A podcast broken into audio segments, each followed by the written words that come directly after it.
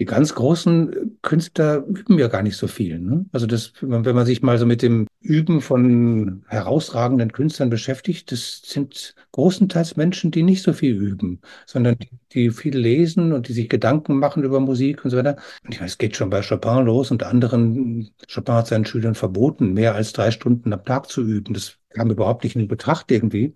Und da kenne ich eine ganze Menge anderer Leute auch, die, also an großen Künstlern auch, die sagen, es geht überhaupt nicht um das Quantum der Übestunden, sondern es geht darum, dass man, dass man das richtig macht. Wer hat das nochmal gesagt? Liszt, glaube ich, ähm, nicht das Üben der Technik, sondern die Technik des Übens ist das Entscheidende. Voll motiviert. Der Musikpädagogik-Podcast von Shot Music, dem Verband Deutscher Musikschulen und Christine Thielemann. Hallo und herzlich willkommen zur 40. Folge von Vollmotiviert, eurem Musikpädagogik-Podcast. Vollmotiviert hat ein kleines Jubiläum, das viel größere Jubiläum aber feiert in diesem Jahr die Zeitschrift Üben und Musizieren. 40 Jahre gibt es dieses Magazin jetzt. Grund genug, einen ganz besonderen Menschen in diese Folge einzuladen. Er ist ein brillanter Kopf, der maßgeblich dazu beigetragen hat, dass es dieses Magazin in seiner heutigen Form gibt. Die Rede ist von Ulrich Malert, emeritierter Professor für Musikpädagogik an der Universität der Künste Berlin und jetzt noch an der Hochschule für Musik in Rostock mit einem Lehrauftrag für Klavierliteratur tätig. Ulrich Malert ist ein musikpädagogisches Kraftwerk. Viele seiner Publikationen wie Wege zu musizieren, Instrumentalpädagogik in Studium und Beruf oder auch das Handbuch Üben sind moderne Klassiker und seine Beiträge in Üben und Musizieren waren zumindest in meinem Studium heißgeliebte Pflichtlektüre. Und hier kommt der Ulrich Malert. Hallo lieber Uli, danke, dass du dir die Zeit nimmst. Ja, hallo liebe Christine. Ich freue mich sehr über die Einladung und bin gespannt, was wir heute besprechen werden. Als allererstes meinen ganz, ganz herzlichen Glückwunsch, lieber Uli, denn deine Idee, dass wir zur Fortbildung, zum Austausch und zur Vernetzung ein Musikpädagogik-Magazin brauchen oder auch Musizierpädagogik-Magazin, hat gerade Jubiläum und Üben und Musizieren wird jetzt 40 Jahre alt. Ja, ich freue mich auch sehr über dieses Jubiläum. Ich kann das gar nicht fassen, dass das jetzt 40 Jahre sind und dass ich von Anfang an dabei sein konnte. Und äh, überlege manchmal selbst, wie, wie diese Zeit eigentlich so vergangen ist und stelle dann fest, dass sich die Zeitschrift doch eben sehr stark entwickelt hat und das Nicht-Erlahmen des Interesses sicher auch damit zusammenhängt, dass immer wieder neue Themenbereiche und neue Aufgaben hinzugekommen sind. Also das geht sicher noch lange weiter und ich hoffe, dass äh, die Zeitschrift weiterhin einfach Erfolg hat und auf ihrem guten Weg äh, noch eine ganze Weile bleiben wird. Davon gehe ich ganz fest aus, dass diese Zeitschrift weiter geliebt werden wird. Ja, wie kam es denn eigentlich dazu, die Üben und Musizieren zu gründen? Ja, das war damals in den 80er Jahren ähm, eine Initiative. Es war die Zeit, wo dann die Instrumentalpädagogik, nachdem sie sehr lange Jahre im Schatten der Schulmusikpädagogik gestanden hat, irgendwie so etwas Aufwind bekam. Und da war damals der Schott Verlag und der VDM ähm, initiativ, kann man sagen, äh, in Bezug auf den Wunsch, eine, ein Magazin, eine Zeitschrift für die Instrumentalpädagogik zu gründen. Da war damals Christoph Richter, der Schriftleiter von Musik und Bildung, ähm, der da auch Interesse daran hatte, weil er immer ein großes Herz für die Instrumentalpädagogik hatte.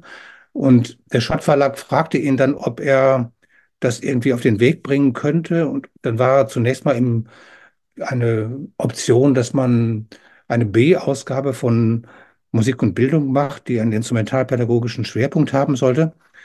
Und Christoph Richter fragte mich dann 1983, ob ich Interesse hätte, da irgendwie ins Boot zu kommen und als so eine Art Mitschriftleiter mitzuwirken. Und das habe ich natürlich sehr gerne getan. Ich war jung damals und fand das ganz spannend. Hatte gerade auch eine Stelle in Berlin bekommen, meine jetzige Stelle noch oder damalige Stelle, die ich über 30 Jahre versehen habe. Und dann habe ich zusammen mit dem Reinhard von Gutzeit, der damals die Musikschule Bochum leitete und dann später Bundesvorsitzender des VDM wurde, ähm, habe ich zusammen dann diese Arbeit der Schriftleitung übernommen und wir haben ein wunderbares Verhältnis über viele Jahre gehabt und ich glaube auch, dass etwas von dem Erfolg dieser Zeitschrift ähm, mit unserem guten Verhältnis und dem guten Einvernehmen mit dem VDM zusammenhängen. VDM und dem Verlag natürlich auch. Und wann genau ist das erste Heft dann erschienen? Das kam dann raus im Herbst 83, so eine Probenummer, die heute ähm, Rarität ist. Also ich habe etliche Leute, ähm, also etliche Leute haben mich danach gefragt, ob es das noch irgendwie zu beziehen gibt und so weiter. Gibt es nicht mehr. Es war ein Versuchsballon, kann man sagen, der aber sofort auch großen Erfolg hatte. Und dann ging das eben richtig mit dem ersten Heft los, ganz normal im Februar 1984. Dann eben jährlich sechs Hefte insgesamt. Herbst 1983. Das wäre doch wirklich eine tolle Geburtstagsüberraschung, wenn genau dieses Heft zum 40-jährigen Jubiläum nachgedruckt werden könnte oder beispielsweise als QR-Code oder Link für alle Kolleginnen und Kollegen, die ein Abo haben, dann abrufbar wäre. Weil das sollte doch nicht allzu schwierig sein, sowas heute zumindest in digitaler Form zur Verfügung zu stellen. Das wäre doch wirklich spannend. Auf jeden Fall. Es wäre ein Dokument, weil daran auch sichtbar wird, wie unglaublich weit die Instrumentalpädagogik in der Zwischenzeit sich entwickelt hat. Also dieses erste, erste Heft sieht noch sehr konservatorial aus, kann man sagen, wirklich noch sehr ähm, ja, auf klassische Musik fokussiert und auf traditionelle musikpädagogische Themen beschränkt. Und das mal rauszubringen und äh, zu sehen, wie sich bis heute die, dieses große Gebiet der Instrumental- und Vokalpädagogik verändert hat, finde ich eine tolle Idee. Werde ich dem Verlag gerne vorschlagen. Du vielleicht auch. naja, irgendwer wird ja diesen Podcast Korrektur hören. und dann äh, gute oder weniger gute Gedanken für diese Idee in meine Richtung senden. Wunderbar, nicht eine schöne Idee, auf jeden Fall. Aber warum heißt die Zeitschrift eigentlich Üben und Musizieren und nicht zum Beispiel Musizieren und Üben?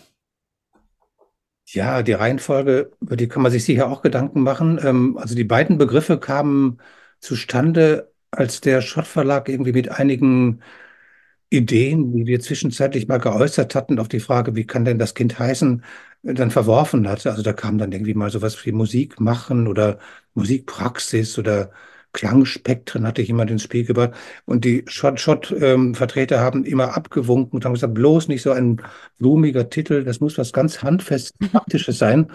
Und dann haben die im Verlag eben ein Brainstorming gemacht, wo wirklich nur die Verlagsmitarbeiterinnen dabei waren. Ich war nicht dabei. Und dann kamen da, sagte mir die Frau Herrmann, die war die damalige Redakteurin der Zeitschrift, kamen die beiden Stichwörter üben und musizieren ganz groß raus. Also das waren die Stichwörter, die wirklich bei allen auftauchten. Auch in der Reihenfolge zunächst üben und dann musizieren, also mehr üben als musizieren. Oh, wie schade. Aber, weil man sagte, das muss nun wirklich jeder und das will jeder und dazu will auch jeder Hilfestellungen haben zum Musizieren, vielleicht nicht unbedingt, aber wie übt man richtig, war ein ganz großes Thema. Naja, und dann waren die beiden Begriffe ähm, auf dem Tapet und man nannte das, die Zeitschrift dann eben Üben und Musizieren. Ich fand es nicht so ganz toll, aber es war ja nicht meine Entscheidung. ich weiß nicht, ob dir die Begriffe gefallen oder ob du ähm, die Reihenfolge monierst vielleicht auch. Oder ob du einen genialen anderen Titel hast, könnte ja sein. Dann könnte man darüber sicher noch mal reden. Aber nach 40 Jahren den Titel zu ändern, ist wahrscheinlich doch sehr schwierig. Das muss nicht sein, ne? Ich finde den Titel ja an sich gut und ich würde ihn auch auf jeden Fall so lassen, weil er ist ja wirklich auch gewachsen in den letzten 40 Jahren und äh, ja, das ist ja schon eine ganze Generation von uns, die auch Impulse, Austausch, Fortbildung, Vernetzung, all diese Sachen, wofür Üben und Musizieren steht, die das von Üben und Musizieren bekommen hat und deswegen würde ich das nicht ändern. Aber ja, um ganz ehrlich zu sein, ich habe so ein bisschen meine Schwierigkeiten mit dieser Reihenfolge üben und musizieren, gleichwohl es sich besser spricht als musizieren und üben, aber vielleicht ist es auch einfach nur Gewohnheit. Denn ja, ich denke, was zuerst steht, das nehmen wir ja auch automatisch häufig als etwas wichtiger wahr, als das zweitgenannte. Ich weiß nicht, wie es für dich ist. Für mich steht immer das Musizieren im Zentrum der Arbeit mit den Schülerinnen und Schülern und das Üben, Entdecken, Experimentieren, Trainieren und, und, und, wie man das halt so nennen möchte. Das gehört natürlich dazu. Aber der zentrale Punkt für mich, wo sich immer alles trifft, das ist ganz klar die Musik, das Musizieren und nicht das Üben. Und dann, ja, wenn wir schon mal so offen und ehrlich sind, ich habe nochmal Schwierigkeiten und zwar mit dem Begriff üben. Und je länger ich unterrichte, desto häufiger versuche ich, dieses Wort üben irgendwie so ein bisschen zu umgehen. Warum? Weil das nämlich so ganz häufig in Verbindung mit müssen kommt, so üben müssen oder üben sollen. Ich muss noch üben, ich soll noch üben. Und im Grunde ist der Begriff dann recht schnell mit einer Pflicht verbunden, mit einem Auftrag, vielleicht sogar mit einem ungeliebten Auftrag. Und das ist so ein bisschen dann so ähnlich wie mit dem Wort Hausaufgaben. Ich finde, sowohl der Begriff Hausaufgaben als auch üben, das kann beides schnell schwierig werden, wenn diese Worte negativ aufgeladen sind für unser Gegenüber.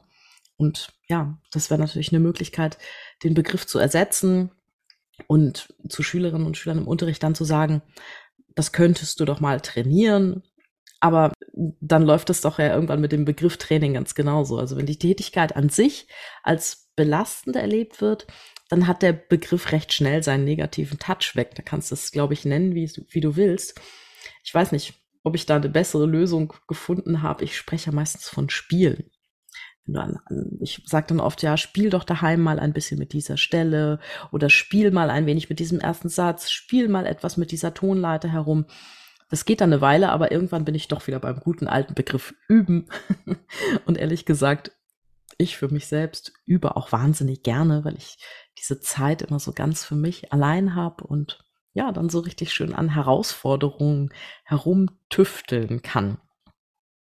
Also meine Strategie auch in aller Regel, dass ich den Schülerinnen und Schülern zeige, wie spannend oder entspannend, wie lustvoll oder eben auch herausfordernd, wie vielfältig dieses Üben auch sein kann, dass es, dass da auch irgendwie das Kennenlernen von sich selbst drin steckt was ja nicht nur musikalisch gesehen, sondern auch für die eigene Persönlichkeit total wertvoll ist. Aber bis es soweit ist, die Beschäftigung mit dem Instrument und die ganzen Hausaufgaben von den Schülerinnen und Schülern auch wirklich als positiv erlebt werden, taucht das Wort üben derzeit nur sehr wohl dosiert in meinem Unterricht auf. Wie stehst du denn zu dem Begriff üben? Wie sieht es mit dem Bedeutungsspektrum des Wortes üben aus, lieber Uli? Na, das war jetzt ein sehr weiter Rundumschlag von dir. Da könnte man wirklich vieles zu sagen und du hast wirklich ganz wichtige Dinge angesprochen. Ich kann ja noch mal mit dem letzten fragen. Wenn du sagst, dass du sehr gerne übst, dann ist damit, glaube ich, schon ein Element gesagt, ausgedrückt, ähm, das einfach für ein gutes Üben wichtig ist, nämlich die Selbstbestimmtheit. Du übst ja nicht aufgrund von Vorgaben eines Lehrers, einer Lehrerin, die du jetzt wahrscheinlich auch gar nicht mehr hast, sondern du hast es gelernt mittlerweile selbst zu entscheiden, was willst du üben, wie willst du üben. Das heißt, du praktizierst diese Tätigkeit als eine freie und von dir selbst verantwortete, von dir selbst gestaltete Tätigkeit. Und ich glaube, das ist die Schwierigkeit, dahin zu kommen. Und die Schwierigkeit, die sich am Anfang bei jungen, kleinen Schülern, die mit, dem, mit der Praxis des Übens noch nicht so viele Erfahrung haben, die sich dort bilden, ist eben wahrscheinlich vor allen Dingen, dass so ein Üben nach Rezept des Lehrers, der Lehrerin meistens nicht so ganz gut funktioniert. Und der Weg zu einem guten Üben ist meistens ein langer Weg und der kann wahrscheinlich auch gar nicht so ganz schnell durch gute Überezepte von Seiten der Lehrenden abgekürzt werden. Ich finde diesen Satz von Eckhard Altenmüller, der in seinem Beitrag für das Handbuch äh, Üben äh, geschrieben hat, Üben wird durch Üben gelernt. Mhm. Ganz, ganz tollen Satz. Da steckt nämlich drin, man kann das nicht irgendwie per Vorgabe, jedenfalls nicht direkt lehren, sondern es ist eine Praxis, die durch die Praxis eben erlernt wird, durch ein Reflektieren dieser Praxis. Und das ist ein ganz wichtiges Element, um mit dem Üben selbst Erfahrungen zu machen, so dass man das nach und nach als eine selbstbestimmte Tätigkeit wirklich auch praktizieren kann. Absolut. Ich finde einfach den Begriff üben, aber nachdem ich mich mit dem beschäftigt habe, längere Zeit beschäftigt habe, doch einen ganz, ganz tollen Begriff.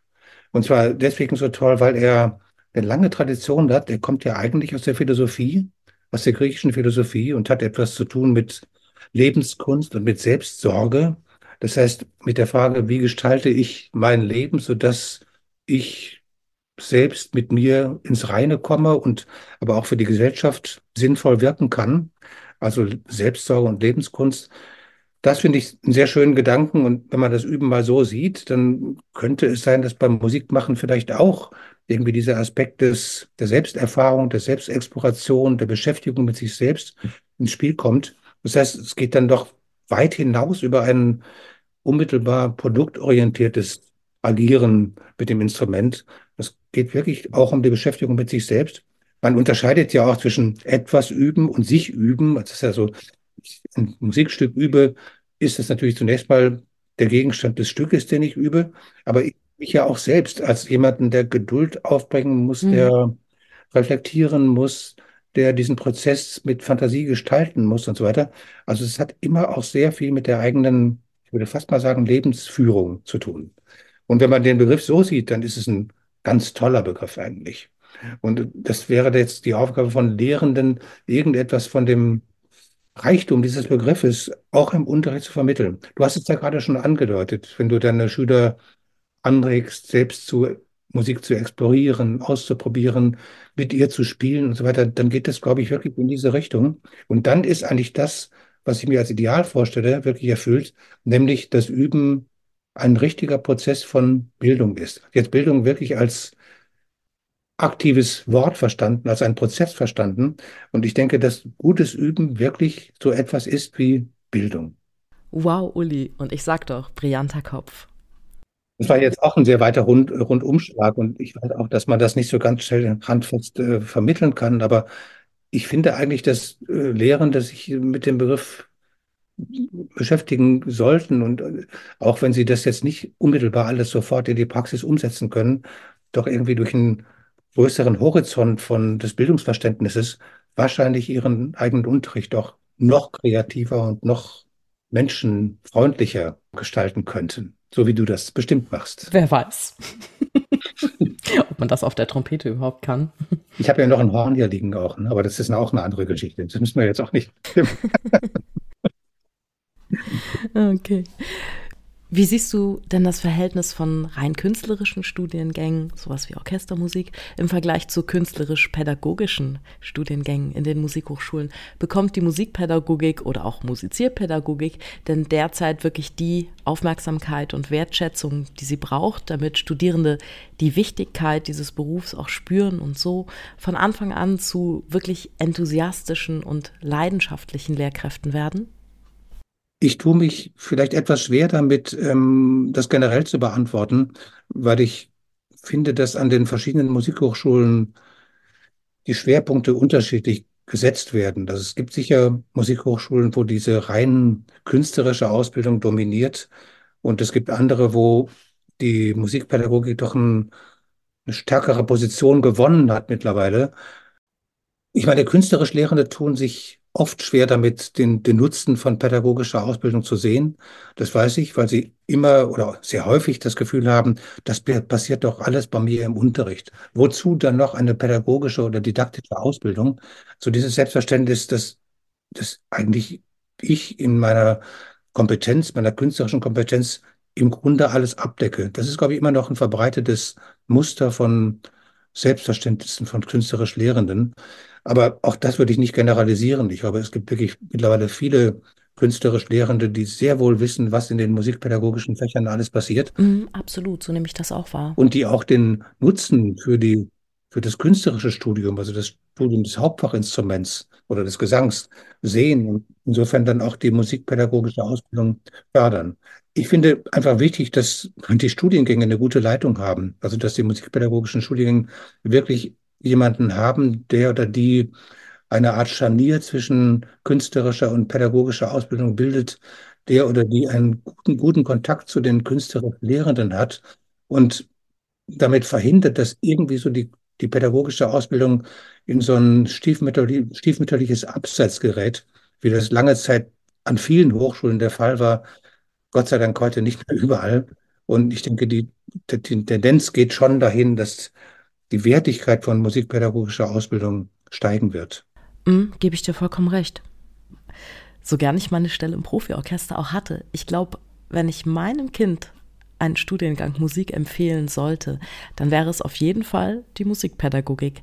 Denn allein durch diese vielfältige und kreative Beschäftigung mit Musik in der Hochschule gewinnt man so vieles auch für die Tätigkeit im Orchester. Klar kann natürlich herausfordernd sein, Orchestermusik und Musikpädagogik gleichzeitig zu studieren, aber kann nur für mich sprechen. Ich habe diese Kombination der beiden Fächer und auch später die Kombination der beiden Berufe, also eine Orchesterstelle zu haben und gleichzeitig auch noch in der Musikschule zu arbeiten. Das habe ich immer als sehr bereichernd für beide Seiten erlebt. Aber ja gut, um in die Verlegenheit zu kommen, muss man ja überhaupt erstmal einen Vertrag bei einem Orchester bekommen. Und das dürfte ja mangels Stellen deutlich herausfordernder sein, als sich im Bereich Musikschule etwas wirklich Schönes aufzubauen. Mhm. Ja, und daher Musikpädagogik ist für mich das absolute Muss in Kombination oder auch als alleiniger Studiengang. Ganz toll. Was sollte denn deiner Meinung nach die Musikpädagogik in der Hochschulausbildung leisten? Was muss drin sein? Was darf drin sein? Ja, das ist auch eine schwierige Frage. Also Musikpädagogik ist ja ein schillernder Begriff. Ich habe mir mal klar gemacht, ich kann eigentlich drei Facetten unterscheiden. Also ich könnte sagen, Musikpädagogik ist zum einen so etwas wie Erziehungskunst, also so das, was man mit Intuition und mit Fingerspitzengefühl verbindet. Dann etwas, was ganz stark mit Praxiswissen zu tun hat.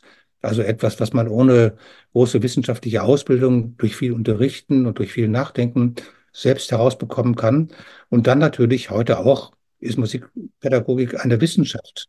Und ähm, ich würde mal sagen, diese drei Komponenten von Kunst, also Kunst des Lehrens, von vertieften Praxiswissen und von wissenschaftlich fundierten Untersuchungsergebnissen, diese drei Dinge zusammenzubringen, wäre für mich ein Ideal von Musikpädagogik. Und dann hat man im Grunde so ein, eine Aufgabe wie ein Jongleur, der mit drei Bällen jonglieren muss, nämlich mit diesen drei Komponenten immer wieder fantasievoll umgehen muss. Und ich finde immer, dass keines von den dreien zu kurz kommen darf. Also weder die Intuition noch die, das Praxiswissen noch die wissenschaftlichen Ergebnisse. Und das müssten irgendwie Lehrende an Studierende weitergeben. Dann ist das, das Fach, glaube ich, wirklich ähm, produktiv. Mhm. Der Jongleur mit drei Bällen, das ist, das ist ein ganz tolles Bild. Das gefällt mir, Uli.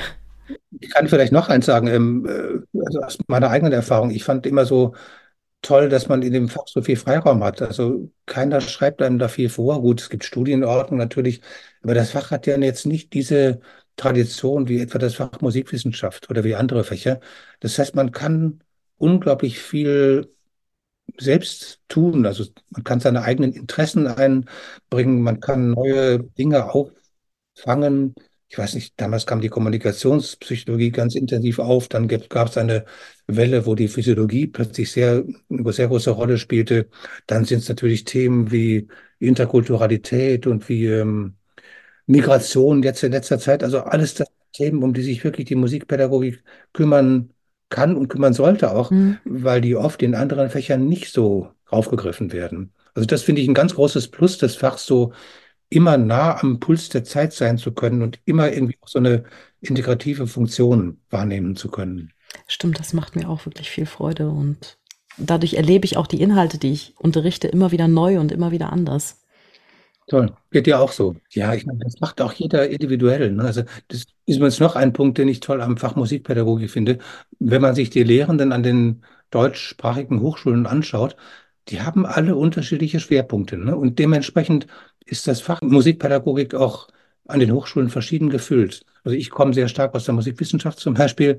Es gibt Kollegen, die kommen mehr aus der EMP oder haben da einen Schwerpunkt oder aus der Erziehungswissenschaft oder aus der neuen Musik zum Beispiel. Es gibt auch Musikpädagogen, die sehr stark von der alten Musik herkommen. Mhm. Dann hat natürlich jeder Lehrende, jede Lehrende auch ihr eigenes Hauptinstrument, was ja auch schon wieder im Schlepptau hat, bestimmtes Repertoire und bestimmte Herangehensweisen an Musik und so weiter. Also von daher ist das Fach einfach auch in seiner konkreten Ausgestaltung immer sehr stark geprägt von den, äh, von den einzelnen Lehren und, und deren Schwerpunkten. Das ist eigentlich auch schön, finde ich, weil das dazu führt, dass das Fach eine große Vielfalt bekommt. Mhm. Wie war das denn in deinem Musikstudium? Wie war denn da das Fach Musikpädagogik? Wie hast du das erlebt? Also da war nichts eigentlich oder fast nichts. Ähm, ich habe äh, damals die sogenannte staatliche Prüfung für, Musiklehrer abgelegt, SMP. Das waren sechs Semester und da hatte man, ich habe zwei Semester Methodik und zwei Semester Musikpädagogik. Und die, die Haupterfahrung, die ich in Musikpädagogik gemacht habe, war ein Seminar bei meinem damaligen Lehrer Lars Ulrich Abraham, von mir hochverehrt, ein ganz wunderbarer Mann mit einem tollen Horizont und so weiter der aber eigentlich von Instrumentalpädagogik und so weiter praktisch keine Ahnung hatte, auch sich dafür nicht interessiert hat. Mhm. und der einfach uns Studierende dazu gebracht hat, zu finden, dass wir selbst verantwortlich sind für das, was wir lernen wollen. der plauderte in seinem Seminar so und dann saß man da und fragte sich, was soll das jetzt eigentlich? Und irgendjemand sagte dann, also ich möchte jetzt mal was Richtiges lernen hier. Und dann bekam er ganz große Ohren und er sagte, ja, das ist interessant. Sagen Sie doch mal, was Sie lernen wollen. Und da ging wie ein Licht auf, dass wir merken, Mensch, wir haben eigentlich so eine Bedienhaltung. Wir gehen davon aus, dass uns gesagt wird, was wir in Musikpädagogik zu lernen haben. Aber selbst haben wir im Grunde keine Vorstellung davon. Und das hat sich durch dieses Erlebnis, für mich jedenfalls, eigentlich lebenslang umgestülpt. Also Mhm. ich habe mich immer gesehen von da an äh, als jemanden, der selbst für sein eigenes Lernen verantwortlich ist und dann eben auch möglichst seine Lehrveranstaltungen in späteren Jahren so gestalten wollte, dass, dass die Interessen der Studierenden zum Zuge kamen und die auch selbst die Subjekte ihres Studiums und nicht die Objekte einer Belehrung wurden. Ja. Ja, das, das finde ich ganz gut, dass du das sagst, weil dieses, diese Konsumhaltung, das, das wird ja den Kindern heute schon häufig in der Schule so beigebracht. Hier ist der Lehrplan und Lehrer, Lehrerin ähm, gestaltet eine pfiffige Stunde und füllt das Wissen in die Kinder rein.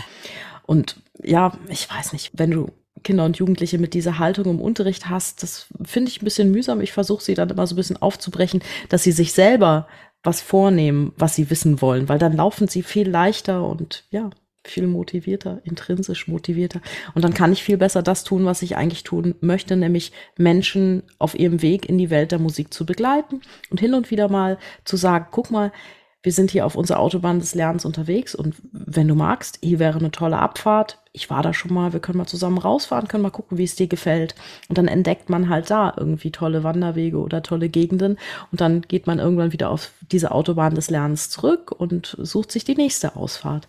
Und, und so sehe ich das eigentlich viel mehr. Aber wenn sich jemand einfach in den, in den, ja, in das Auto, in den Bus setzt und sagt so, ja, liebe Christine, liebe Lehrerin, jetzt fahr du mal los, zeig mir mal alles. Irgendwann bin ich am Ende angekommen, der Auto, ich bin irgendwann am Ziel. So läuft das nicht. Ganz toll. Du hast ja auch einen wunderbaren Text geschrieben, ich werde dich nie vergessen, in dem Übenheft, im Üben Musizieren. Ich glaube, im letzten Jahr war das, wo genau diese, dieser Ansatz, nämlich wirklich die Schüler zu Selbstgestaltern ihres Lernenwollens zu machen und auch davon auszugehen, dass sie selbst bereit sind und fähig sind dazu, ihre eigenen Interessen zu entwickeln, zu artikulieren. Ähm, das kam in diesem Text ganz toll raus und äh, den würde ich wirklich allen Studenten, wenn ich jetzt lehren würde, sehr empfehlen. Jetzt werde ich rot, Uli, aber sieht ja keiner außer dir. Das Üben von morgen heißt der Text. Stelle ich mal in die Show Notes den Link. Und ähm, ich vermute aber, das ist nur für die Personen zu lesen, die auch ein Abo haben. PS, Abo gibt es auch als Digital-Abo für alle Fans der Nachhaltigkeit. Komm an deine wunderbare Verbalisierungsfähigkeit bei weitem nicht ran. Wirklich. Ach komm, sagt der Mensch mit den wunderbarsten Verbalisierungsfähigkeiten überhaupt. Düt, gehen wir mal weiter. Jetzt bist du ja jemand, lieber Uli, der die Musikpädagogik extrem geprägt hat, denn wenn man sich mal so umschaut, sind durch deine Schule viele, viele Menschen gegangen, die jetzt selbst die Musikpädagogik prägen. Wie ist dir das gelungen, Uli? Naja, das war, das hing damit zusammen, dass in Berlin, glaube ich, als erster von allen deutschen Hochschulen an der UDK ein Promotionsstudiengang auch für ähm, Instrumentalpädagogen ähm, eingeführt wurde. Das gab es damals noch nicht und wir hatten immer die Promotionsordnung für die Schulmusiker und dann haben wir das erweitert auf die Instrumental- und Vokalpädagogen. Und dann kamen doch einige wirklich sehr kluge Köpfe, die promovieren wollten in diesem Fach. Und ähm, ich habe dann immer etliche Promoventen gehabt neben meiner Lehre. Es war immer ganz toll, weil das natürlich wirklich eine sehr intensive und, und richtig bohrende Arbeit ge gewesen ist für, für die Studierenden wie für mich auch. Ja, und das sind ein paar sehr gute Leute draus rausgekommen, kann ich schon sagen, die jetzt Professoren geworden sind. Einfach toll. Bin ich auch sehr stolz irgendwie drauf und freue mich. Ja. Also es ist jetzt nicht mein Werk, sondern, Ach, jetzt komm aber. sondern es ist einfach, es hängt zusammen, wie gesagt, mit dem Promotionsstudiengang und, Und mit dir. und eben auch damit, dass die Instrumentalpädagogik sich in diesen Jahren, Jahrzehnten enorm weiterentwickelt hat. Also ich hätte mir nicht vorstellen können, dass 1984, als die Zeitschrift über Musizieren gegründet wurde, potenzielle Promoventen in diesem Fach vorhanden waren. Das, das gab es gar nicht. Also ich habe in Musikwissenschaft promoviert zum Beispiel. Es gab damals überhaupt nicht die Möglichkeit, in diesem Fach zu promovieren. Das ist alles eine Folge, kann man sagen, der Konsolidierung äh, dieser Disziplin und dieses großen Fachs allgemeine Instrumentaldidaktik, wie es an manchen Hochschulen heißt, oder einfach instrumentalen Vokalpädagogik. Ja, aber um bei dem Bild zu bleiben, du hast eine Autobahn, nicht nur eine Abfahrt gebaut, sondern du hast ein Autobahnkreuz gebaut an dieser Stelle. Und da haben jetzt Menschen diese neue Autobahn weitergebaut, für die du da ein Autobahnkreuz hingebaut hast. Und deswegen gibt es da jetzt so viele, die dieses Fach auch unterrichten und auch gut unterrichten. Und ja, dafür darfst du dir auf die Schulter klopfen. Das hast du. Das ist perfekt. Das ist dein Werk. Mit der Autobahn, das gefällt mir sehr gut, weil das äh, eben auch zeigt, in wie viele verschiedene Richtungen diese Thematiken von Promotionen laufen, laufen können.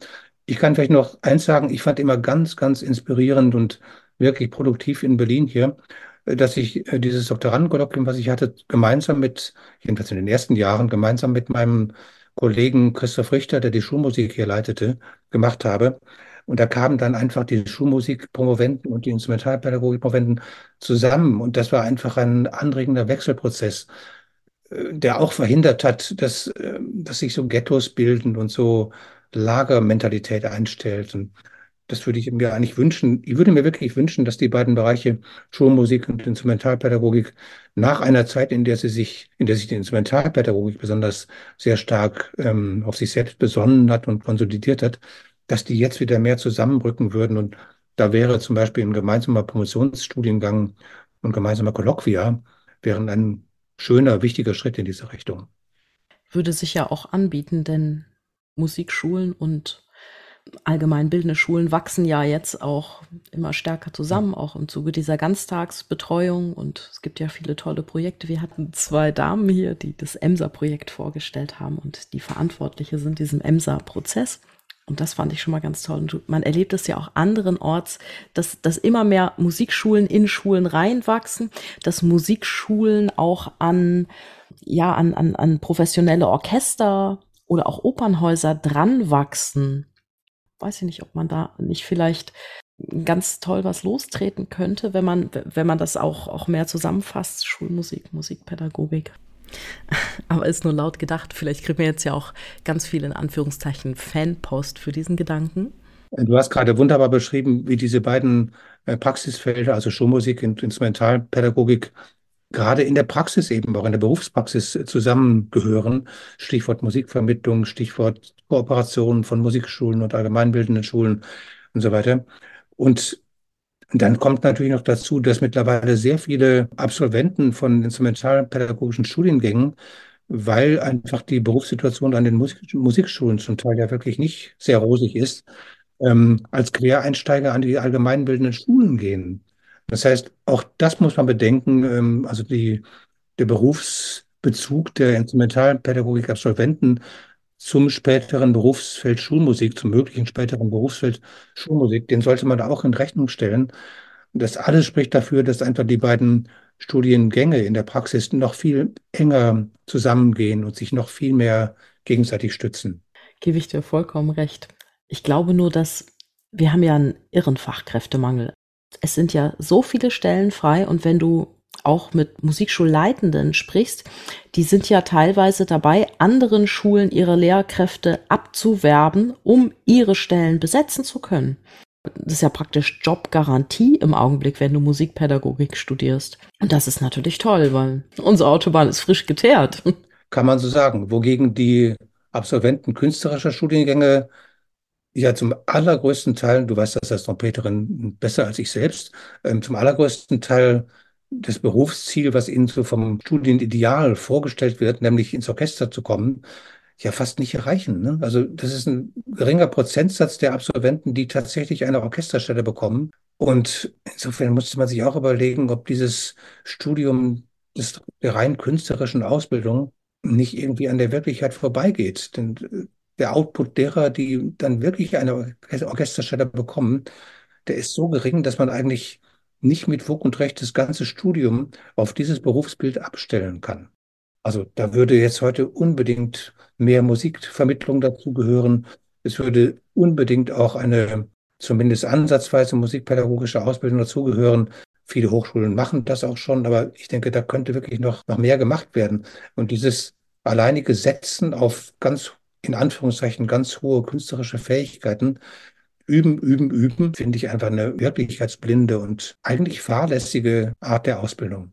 Ja, es ist fahrlässig und es ist auch verantwortungslos den jungen Menschen gegenüber, die ja immer für eine hohe Leistung auf dem Instrument gelobt werden, die, die belohnt werden bei Wettbewerben, wenn sie eine tolle Leistung bringen, die dann Aufnahmeprüfung machen an der Hochschule und wenn sie zu den Leistungsträgern gehören, wird ihnen empfohlen, ja, machst du Orchestermusik. Ja. Und dann, äh, ja, prügelst du dich um die paar Stellen, die da sind. Und wenn es dir so geht wie mir, kriegst du dann auch irgendwann eine feste Stelle. Aber dass es auch gar nicht unbedingt ein Leben lang Spaß macht, im Orchester zu sitzen. Ich meine, es kommt sicherlich auch immer aufs Orchester an. Du kannst da Glück, kannst ein bisschen weniger Glück haben. Aber immer Dinge nochmal und nochmal zu tun und lass, lass die Oper so schön sein, wie sie will oder die Sinfonie. Aber wenn du sie dann einfach am Fließband spielst, und dann ist die Stimmung nicht so doll und du kannst dich nicht wegsetzen. Du sitzt neben jemandem, wo du dich nicht so wohl fühlst. Also ich habe es schon nicht immer, aber ich habe es häufig erlebt, auch dass ich mit, mit Kollegen aus meinen ehemaligen Orchestern spreche. Ach Mensch, toll, und was spielt ihr denn? Oh, ich kann es nicht mehr hören, ich kann es nicht mehr hören. Oh, oder was spielt ihr heute Abend? Ah, ich weiß gar nicht, aber ist zum Glück kurz. Wo denke ich, oh Gott, was ist das denn für eine Motivation? Und wenn ich dann aber mit Menschen spreche, die unterrichten, dann merke ich, dass erstmal, wenn sie ihren Job an der Musikschule kriegen, dass sie mit der Motivation relativ weit unten sind, weil sie denken, ah, ich habe es nicht geschafft, ich muss ja jetzt quasi an die Musikschule. Mhm. Und dass dann im Laufe des Berufslebens die Motivation aber deutlich ansteigt, weil sie erstmal merken, was sie für viel Potenzial eben haben, auch mit ihrer Tätigkeit. Und mir schwebt ja eher so eine, so eine Kombination vor zwischen Job im Orchester und Musikschule. Das, das finde ich jetzt viel, viel idealer, dass man sich da auch viel, viel kreativer ausleben kann. Es gibt auch Umfragen dazu. Ne? Also ich kann das jetzt nicht ganz genau sagen, aber ich weiß, dass man Orchestermusiker gefragt hat, was ihre also ihr Berufsideal wäre. Und da kommt eine Mischtätigkeit raus. Mhm. Oh, spannend. Die meisten Orchestermusiker selbst wollen das gar nicht, dass sie wirklich ausschließlich im Orchester tätig sind. Und ich denke, das ist auch wieder ein Ansatz für ein anderes Studium. Ein Studium müsste eigentlich so ausgerichtet sein, dass man mit dieser Ausbildung wirklich auch gut pädagogisch tätig sein kann. Und beides geht gut zusammen, denke ich mal. Auf jeden Fall. Und ich hoffe, dass in den nächsten Jahren da einfach nochmal neue Bewegung reinkommt. Ja, und ich meine, Hand aufs Herz, das ist ja, Musikpädagogik ist ja jetzt auch inhaltlich kein Hexenwerk. Das wäre ja was, was man noch schön ergänzend dazu lernen könnte. Ich meine, gut, wenn man Trompete studiert, dann übt man natürlich äh, ja auf die Stundenzahl gerechnet wahrscheinlich deutlich weniger als als vielleicht jemand, der Geige als Hauptfach hat oder Klavier. Aber also ja, was ich alles so im Studium noch nebenher machen konnte, kann ich mir vorstellen, dass, dass, dass das der eine oder andere auch schaffen würde. Mir hat ein renommierter Professor an der UDK, den ich sehr schätze, Philharmoniker ehemals, gesagt, Herr Madert, die Studenten haben keine Zeit, noch Musikpädagogik zu machen. Die müssen üben, üben, üben. Ich weiß nicht, damit sie einen bestimmten hohen Ton bekommen, müssen so und so viele Stunden am Tag, also nach seiner Aussage, geübt werden, sonst läuft das einfach nicht. Und naja, das, das ist halt das, was in einigen Köpfen noch so drin steckt. Wenn unsere Absolventen wirklich eine Chance auf eine Orchesterstelle haben müssen, dann müssen sie alles auf die Karte der künstlerischen Ausbildung setzen. Und ähm, sonst ist von vornherein keine Aussicht da, dass es klappen wird. Und ich glaube das nicht, dass es so ist, sondern ich glaube, dass ein breiter aufgestelltes Studium mit einer, Stichwort üben jetzt wieder, mit einer stärkeren Betonung von Selbstreflexivität, Selbstbestimmtheit, Metakognition des Übens, was mache ich da eigentlich, wie kann ich die Zeit gut nützen, das, das also ein Studium, was in diese Richtung gehen würde und, und weg von dieser quantitativen Höchststundenzahl von Üben jeden Tag wegkommt, dass das ein viel produktiveres Studium sein würde und am Ende wahrscheinlich damit auch die künstlerischen Leistungen viel höher sein würden. Mhm. Und letztlich muss man das ja auch mal so sehen, durch die ganzen, durch die ganzen Medien, die wir haben, durch Social Media, durch, durch YouTube, durch die Möglichkeit, auch Lernprozesse aufzunehmen, unseren Schülerinnen und Schülern zu zeigen. Sie, sie kommen viel schneller ins Reflektieren und die Leistung, die du heute hörst bei Jugend musiziert, die, die ist wirklich verglichen mit dem, was, was vor einigen Jahren war. Es ist, das ist, das ist irre, was jetzt selbst sehr, sehr junge Kinder schon spielen. Von dem her auch die Leistung der Studierenden ist ja auch teilweise viel, viel höher als das, was wir jetzt vor 20, vor 30 Jahren kannten. Einfach dadurch, dass wir so viel mehr Vorbilder haben, dass wir so viel mehr wissen, wo es hingehen muss und ja, dass wir uns selber auch permanent auch selbst im Üben unterstützen können mit diesen digitalen Features. Und von dem her, also ich weiß nicht, ob man da wirklich noch so, so, so viele Stunden braucht und absolut keine Zeit findet für die Musikpädagogik oder ob man diese Zeit nicht finden will. Ja, das glaube ich auch. Die ganz großen Künstler üben ja gar nicht so viel. Ne? Also das, wenn man sich mal so mit dem Üben von herausragenden Künstlern beschäftigt, das sind großenteils Menschen, die nicht so viel üben, sondern die, die viel lesen und die sich Gedanken machen über Musik und so weiter. Mhm. Ich weiß, es geht schon bei Chopin los und anderen, Chopin hat seinen Schülern verboten, mehr als drei Stunden am Tag zu üben. Das kam überhaupt nicht in Betracht irgendwie. Und da kenne ich eine ganze Menge anderer Leute auch, die, also an großen Künstlern auch, die sagen, es äh, geht überhaupt nicht um das Quantum der Übestunden, sondern es geht darum, dass man dass man das richtig macht. Wer hat das nochmal gesagt? List, glaube ich, ähm, äh, nicht das Üben der Technik, sondern die Technik des Übens ist das Entscheidende. Schön. So, also Metakognition und das Selbstreflexion und das Planen des Übens ist schon ganz stark betont. Und wenn man in diese Richtung geht, dann glaube ich, ist man auf einem guten Weg und kann dann noch viele andere Dinge nebenher machen. Ja, gebe ich dir vollkommen recht. Und das ist ja auch ein wahnsinnig schönes Zitat. Finde ich auch. Das habe ich übrigens in meinem ersten Semester in Berlin ähm, den Studenten als ein Klausurthema gestellt. Mal. Damals mussten die eine Klausur schreiben und ich habe die, diesen Satz interpretieren lassen. Das waren, kamen sehr schöne Ergebnisse raus. Das ist bestimmt spannend. das kannst du aber auch weglassen. Nein, Vielleicht wäre das ja was, dass jeder für sich selber, der das hier jetzt hört oder die das jetzt hier hört, da auch mal was drüber schreiben möchte. Ja. Aber ich glaube einfach, ich meine, es sind ja schon so Kleinigkeiten, die der Öffentlichkeit suggerieren oder den, den Studierenden oder den Absolventinnen und Absolventen, welche Wertigkeit die Musikpädagogik hat.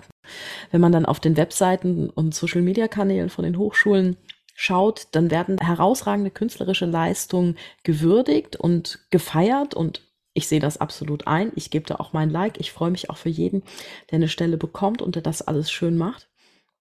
Aber man sieht ja höchst selten, wenn Absolvierende einen schönen Arbeitsplatz an einer Musikschule bekommen, wohingegen die Berufung an eine Hochschule wieder gefeiert wird. Und so stellt sich natürlich bei den Studierenden und ja, bei der Außenwelt auch schnell mal der Eindruck ein, der Arbeitsplatz an einer Musikschule wäre so eine Art in Anführungszeichen Resterampe. Ja. Und jetzt muss ich eine kleine Zeitnotiz anfügen, denn der Begriff Resterampe ist nicht von mir. Ich habe das nur in der letzten Übung Musizieren in einem sehr knackigen und wirklich hervorragenden Beitrag von Thomas Rietschel gelesen. Resterampe finde ich natürlich krass formuliert, sehr schwarz-weiß, plakativ. Aber ich glaube, dass dieses Kontrastieren auch dabei hilft zu verstehen, dass wir mit dieser Art, wie künstlerisch-pädagogische Studiengänge manchmal auch in der Öffentlichkeit wirken, dass wir ganz, ganz dringend davon weg müssen, diese künstlerisch-pädagogischen so als Resterampe zu verkaufen. Ist natürlich nicht an allen Hochschulen so, aber es, es ändert sich gerade, ist meine Wahrnehmung. Aber ja, kann ja jeder mal, der Social Media Kanäle hat, dieses Experiment für sich selbst machen und mal diese Kanäle von Hochschulen anschauen und sich fragen, was steht denn hier eigentlich im Zentrum der öffentlichen Darstellung? Kommt schon bei manchen Hochschulen wirklich dieses Schwarz-Weiß-Bild heraus. Also wir haben jetzt zum Beispiel in Berlin immer den Usus, dass die Fakultätsratsprotokolle ausgehängt werden. Und da ist dann immer so eine Leistungsbilanz. Dann steht dann immer, welche Absolventen aus welchen Klassen eine Orchesterstelle bekommen haben. Und da habe ich einmal gesehen, dass aus einer Klasse, ich sage jetzt mal nicht den Instrumentalisten, aus einer wirklich sehr renommierten Klasse ein Student erwähnt war, der hatte eine Stelle als Lehrer an einem Internat bekommen. Mhm. Und da habe ich gesagt, holla, das ist wirklich eine interessante Sache. Man sieht daran, dass der Lehrer dieses Studenten, es war ein Lehrer, sehr stolz darauf war, dass dieser Student eine Stelle an einem Internat bekommen hatte. So ist es mittlerweile auch manchmal. Und ich gebe dir aber völlig recht. Also in der Regel dominieren natürlich die, die errungenen Stellen in den Orchestern und Hochschulen. Ich denke immer wieder auch, es hängt sehr stark ab davon, wie der Studiengang Musikpädagogik, also der künstlerisch-pädagogische Studiengang sich an der Hochschule darstellt, ob er, ob er eine gute Leitung hat, ob er seine Pfunde wirklich einbringt, ob er das für das Bewusstsein tätig ist, dass dort wirklich große Leistungen erbracht werden. Und wenn das so ist, glaube ich, ähm, wird man viele Kollegen finden, die die das toll finden, wenn jetzt Absolventen eine gute Musikschulstelle bekommen haben oder sonst irgendwo in einer Vermittlungstätigkeit gelandet sind, die, die einfach einen wichtigen Beitrag zum Musikleben leistet. Also ich, denk, ich würde sagen, das hängt immer auch sehr stark von, von den Leuten selbst ab. Also wenn, wenn die Studiengänge nicht gut geleitet sind und eine zu schwache Außendarstellung da ist und die Kontakte zu den anderen Lehrern nicht so eng sind, ja, dann, dann, dann darf man sich nicht so sehr wundern, dass irgendwie diese musikpädagogischen Studiengänge weiterhin ein bisschen abseits bleiben. Und ich finde, es geht ja im Studium auch letztlich darum, dass die jungen Menschen, die an so einer Hochschule studieren, dass die am Ende auch Aussicht auf einen Beruf haben, der ihnen ein Leben ermöglicht, der ihnen Einzahlen in irgendeine Form von, von Rente, Rentensystem ermöglicht, der, ja, der, der es ermöglicht, eine Familie zu ernähren, sich Wünsche zu erfüllen, die man hat, vielleicht materielle Wünsche, so dass auf jeden Fall hinterher man in, sag mal so schön, in Lohn und Brot steht. Und ob das jetzt eine Musikschule ist oder ein Orchester oder eine Mischform oder Musikvermittlung, ich meine, wichtig ist einfach, junge Menschen haben einen Job am Ende. Mhm, auf jeden Fall. Aber ich könnte mir vorstellen, dass eine höhere Wertschätzung eines Berufs auch mit höherer Bezahlung einhergeht. Und da ist natürlich jetzt gerade so wirklich einiges im Umbruch an Musikschulen. Stichwort Fachkräftemangel, weg von Honorarbeschäftigung hin zu Festanstellung.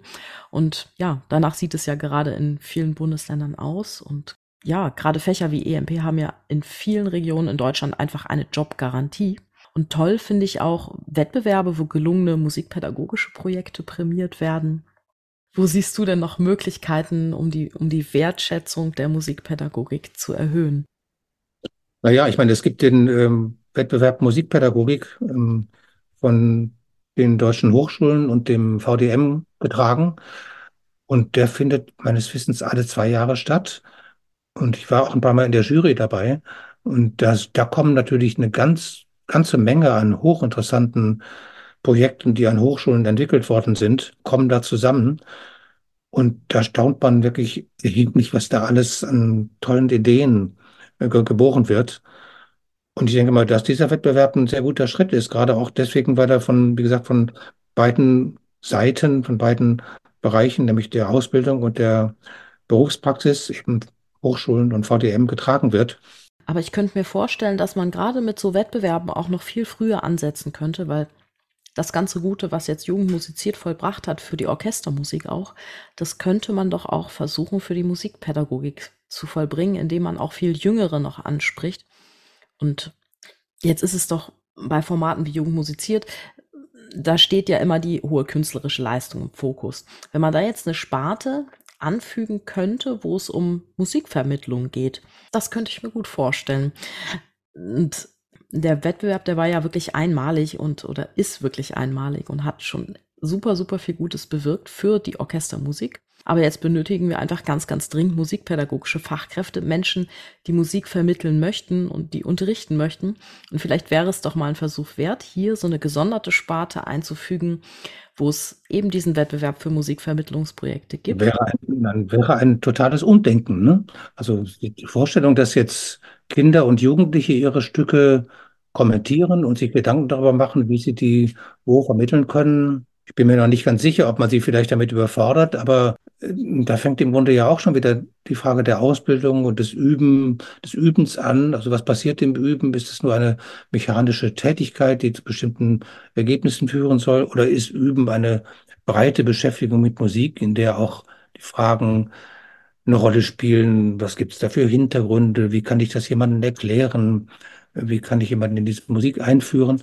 Eine Rolle spielen. Und ich denke mal, wenn, wenn ein guter Musikunterricht diese Breite hätte, dann wäre das gar nicht so, fern, so weit entfernt von dem, was du gerade beschrieben hast, nämlich der Aufgabe, in Wettbewerben auch Musikvermittlungen zu betreiben, die eigenen Stücke möglicherweise zu vermitteln Sowas habe ich auch gerade gedacht, ob man nicht sagt, komponier dein eigenes Stück und dreh ein Tutorial, wie man das anderen Menschen beibringen könnte. Das soll jetzt, könnte ein Tutorial sein, was auf irgendeiner Videoplattform läuft, aber ich glaube, jeder, der mal ein Videotutorial gedreht hat, der weiß einfach, was das für ein Schatz ist, wenn du einmal durch diesen Prozess gegangen bist, das einmal komprimiert auf, weiß ich nicht, drei Minuten zu erklären und dann das aber wieder live im Unterricht eins zu eins Präsenz oder eins zu Gruppe erklären möchtest. Und ich glaube, darin liegt ganz viel Potenzial, wenn man ab und zu mal ein Videotutorial dreht und selbst wenn man das gar nicht irgendwie irgendwo online stellt. Aber dass man